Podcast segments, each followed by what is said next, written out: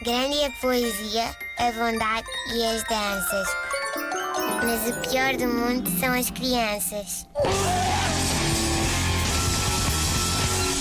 A verdade, meus amigos, é que esta comunidade de vítimas está a ficar cada vez mais forte e unida. Uh, podemos, sinto que podemos encontrar conforto uns nos outros.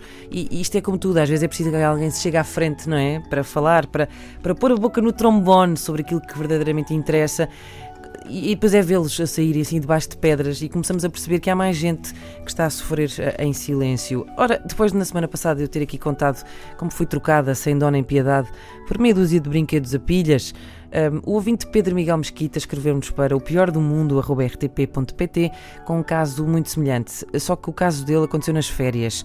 Diz ele que idealizou umas férias, esforçou-se para mudar a agenda, escolher o melhor sítio, o mais bonito, o que lhes possa agradar uh, mais, portanto, aos filhos. Ele não pensou nele, ele pensou nos filhos, onde eles pudessem sentir mais confortáveis, com o melhor parque, a melhor piscina. Consegues tudo isto e a ideia passa finalmente à realidade. Só que depois as férias chegaram. E a parte que eles mais gostaram, diz o nosso ouvinte, foram os embora. armários. Foram os armários.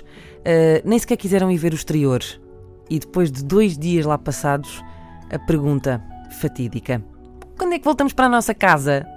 Tenho saudades de brincar com os meus brinquedos. pois é, caro Pedro Miguel.